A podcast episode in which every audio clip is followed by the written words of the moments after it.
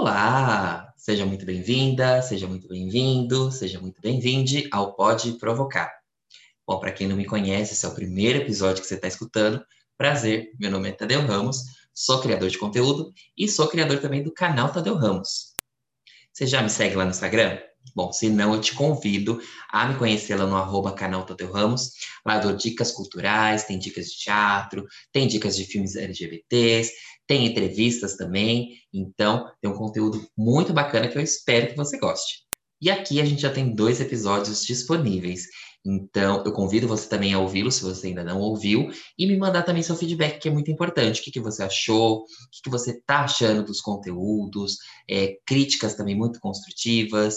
É, também aceito sugestões de pautas, então você pode fazer isso nos comentários lá do post, pode fazer isso também por inbox e pode também me enviar um e-mail pelo canal tadeuramos.gmail.com. Bom, vamos à provocação dessa semana, que é: eu preciso fazer parte de um grupo? Bom, você está imaginando assim, Tadeu, o que, que é isso? Que negócio de grupo, menino? Tá louco? Calma que eu espero que vá fazer sentido isso que eu vou trazer aqui.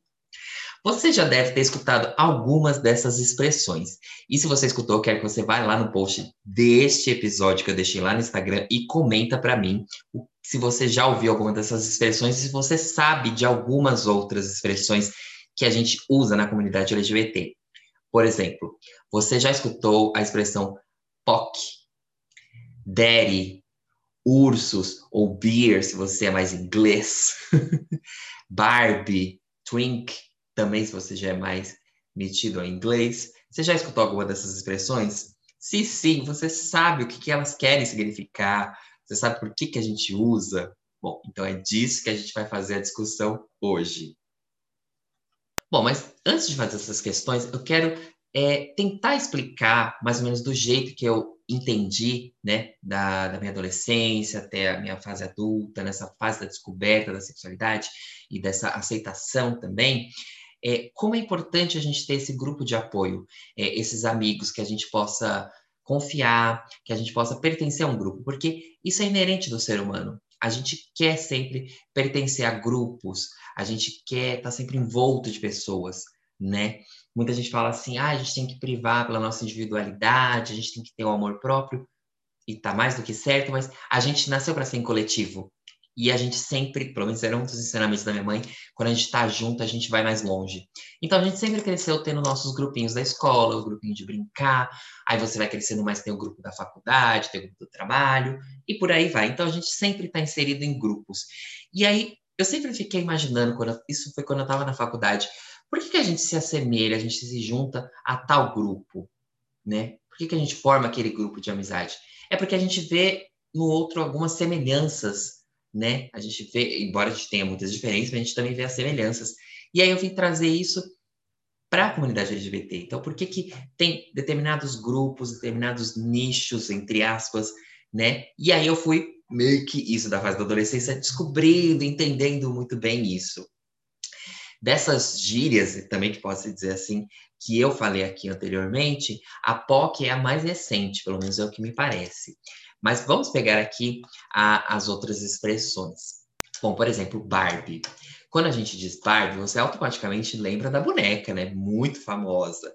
Mas aí eu vou te contar que essa expressão nasceu lá nos anos de 1990. Nessa época foi o boom da, da culto ao corpo, do corpo perfeito, da, das pessoas correrem para academia, e isso se refletiu muito na comunidade LGBT, porque a gente vinha da, daquele estigma, né, que a AIDS foi a explosão da, da epidemia da AIDS, que naquela época ainda se dizia que era AIDS, e isso ficou muito atrelado à comunidade LGBT, então as pessoas eram muito doentes, muito magrinhas, né, porque a, a doença faz isso com você, então, eles tentaram reverter essa forma. E aí ganharam o boom das academias, então entrar todo mundo para ter aquele corpo perfeito, aquele corpo, entre aspas, saudável, que é aquele corpo todo malhado, e isso se perpetuou para os dias de hoje. Que, logicamente, ninguém está dizendo que você não deva malhar, você não deva cuidar da sua saúde e tudo mais, mas a questão em si ficou nisso. Ser uma coisa muito sarada, muito musculosa e tentando sempre ao máximo se assemelhar à heteronormatividade, né? Aquela coisa mais, é, como já disse em outro episódio, machona, e o pessoal achou muito engraçado, tem aquela coisa mais máscula, sabe? Então ficou muito isso, né? Ela ficou muito, ganhou esse apelido de Barbie, e também tem muito disso na noite, da, das baladas, e nesse eu não posso me aprofundar muito, mas um dia, se vocês quiserem, eu trago alguém que tenha propriedade para falar disso, porque eu não frequentei muitas baladas, mas eu sempre via essas expressões, ai, a Barbie fez isso, a Barbie fez aquilo. Então, a definição de Barbie seria mais ou menos isso. Bom, e continuando nessa linha da, do inglês, tem também os twinks. Mas o twink, eu acho que isso fica mais como uma gíria inglesa mesmo, porque por aqui a gente não tem muito isso, né? Que seria o quê? São os gays mais jovens ou aqueles que aparentam ser mais novos do que a, a sua idade mesmo, né? E na descrição que eu peguei aqui da, das pesquisas, também fala de uma pessoa que tem a, a aparência mais, é, mais magrinha, né? Que isso tudo se remete a coisa mais jove, de jovialidade, que é também um problema na nossa comunidade, porque fazendo um contraponto com o Daddy, que eu vou falar daqui a pouquinho, que é o gays mais velhos, é, você sempre tem que ter essa coisa de juventude, mesmo você sendo um daddy, né, um papai, assim, que é a tradução ao pé da letra, ou fura de letra, como diria minha professora de inglês, é, você tem que aparentar ser jovem. E isso é uma coisa que é da sociedade em si, mas na nossa comunidade é muito pesada. Né? Você não pode envelhecer, você não pode ter marcas de expressões, você não pode aparentar os seus anos de, de experiência no seu rosto, na sua flacidez da pele, que isso é inerente de todo mundo. Isso é uma questão muito, muito preocupante. E eu também pretendo falar sobre isso aqui, porque eu acho que cabe uma discussão, cabe uma provocação, você não poder envelhecer, sabe? É, você não ter essa escolha, né? Porque às vezes acaba não sendo uma escolha, você não pode. Para você ser visto, desejado, é, você precisa estar com aquele corpo sarado, estar naquele padrão. Bom, mas isso é uma questão para outro podcast. Agora, como eu já citei o Daddy, né? Seria aquele gay mais velho, mais maduro, mas também tem aquela parte. Ele tem que ser com porte físico e alguns casos ainda tem que ter um poder aquisitivo maior. Aí a gente entra no sugar daddy. mas tem muitos que que para você se classificar com isso de daddy, você tem que ter esses requisitos. Bom, e aí a gente vai para os ursos, ou bears, né? Que são o quê? São os gays mais gordinhos, os gays gordos, peludos. E aí também tem muitas questões dentro desta, desta nomenclatura, porque tem muita problematização, assim, de gays que não são gordos e se classificam como ursos. E aí tem pessoas que não são peludas, que se classificam. Então, são todos uns parâmetros que eu não vou me aprofundar aqui, mas se você der uma pesquisadinha rápida, você vai ver que tem as nomenclaturas, tem as subnomenclaturas, tem os chasers, tem, tem os chubbies. Então, são várias coisinhas dentro dessa, dessa nomenclatura, mas basicamente seria isso. Os ursos, os bears são os, os gays mais gordos, peludos também. E aí a gente chega na POC, que eu falei que é a expressão é, mais recente, né? Que ela se caracteriza como que é aquele gay mais afeminado, que também por alguns são classificados como os mais escandalosos, mais chamativos, as atenções, e ela se vê, pasme, do barulho que os tamanquinhos faziam nas baladas, que é aquele poc, poc, poc, poc. Então, por ter esse barulho, né, que quando esse poc, poc a pessoa está dançando, é, eles relacionaram isso também com ser uma coisa mais palhafatosa e aí classificaram isso como POC. E eu devo dizer que eu já vi muita gente usando essa, essa expressão de POC como pejorativa. Para falar, ah, ela vem a POC, como também uma pessoa que não tem poder aquisitivo. Então, aquela POC é sempre com desprezo. E aí o que eu vejo como a gente também tem isso, né? De menosprezar o ser humano pelo que ele tem e não pelo que ele é. Porque tudo isso que eu estou dizendo aqui, gente, são só nomenclaturas, sabe? São coisas que às vezes a gente pode usar como um, ai, meu amigo, né, dentro de uma rodinha e tal, mas isso não quer dizer nada. Sabe por que, que eu estou dizendo isso que não quer dizer nada? Que, por exemplo, e quem não se encaixar nesses, nessas, nesses grupos? Não existe? Ela não faz parte da comunidade? você não pode taxá-la de alguma coisa? Vou dar um exemplo meu, por exemplo. Eu não me encaixo em nenhuma dessas é, nomenclaturas. Eu não sou gordo, então não posso ser urso. Eu não, não sou tão POC. Eu não sou Barbie, muito longe de ser Barbie. E eu não sou Twink, porque eu também já não sou tão novo. Posso ser que eu esteja chegando na fase do Daddy, mas dependendo do que for, também não me encaixo nisso. E aí fica como? E aí sempre foi o questionamento que eu fiz. Eu falava, gente, eu não me encaixo em nenhum lugar desses. O que eu poderia me encaixar seria como geek. Mas naquela época, quando eu era adolescente, não tinha essa, essa, essa expressão, né? E mesmo hoje em dia também está tudo meio que misturado, que é geek, é nerd e tudo mais. E eu ficava pensando, eu falei, mas eu preciso fazer mesmo parte disso, né? E até que ponto também isso não seja uma coisa excludente, quer dizer, tem muito disso. Os bears não namoram os Barbies, que por sua vez não namoram as Pops, que por sua vez não namoram os Twinks. Mas por que, gente? Por que, que a gente não tira um pouco disso, desses rótulos, dessas coisas, e vamos conhecer todo mundo? Não é? Vamos juntar todo mundo na mesma festa. Por que, que tem que separar? Se a gente já é separado lá fora, já tiram a gente de tantos lugares, impede a gente de ir para tantos lugares, de tentar colocar, às vezes, a gente também uns contra os outros. Por que, que aqui dentro?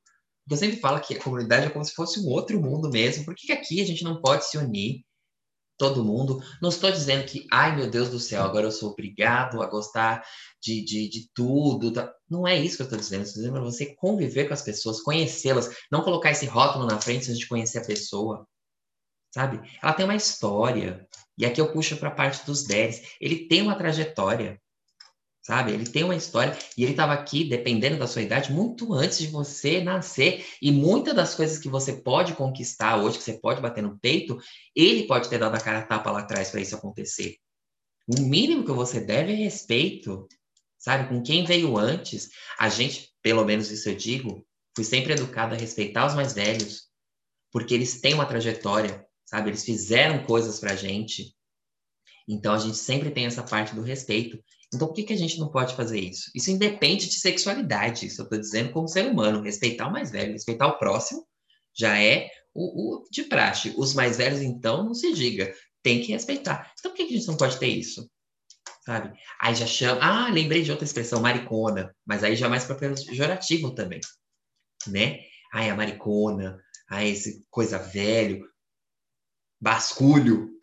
Se alguém escutar essa expressão, vai saber de onde que veio.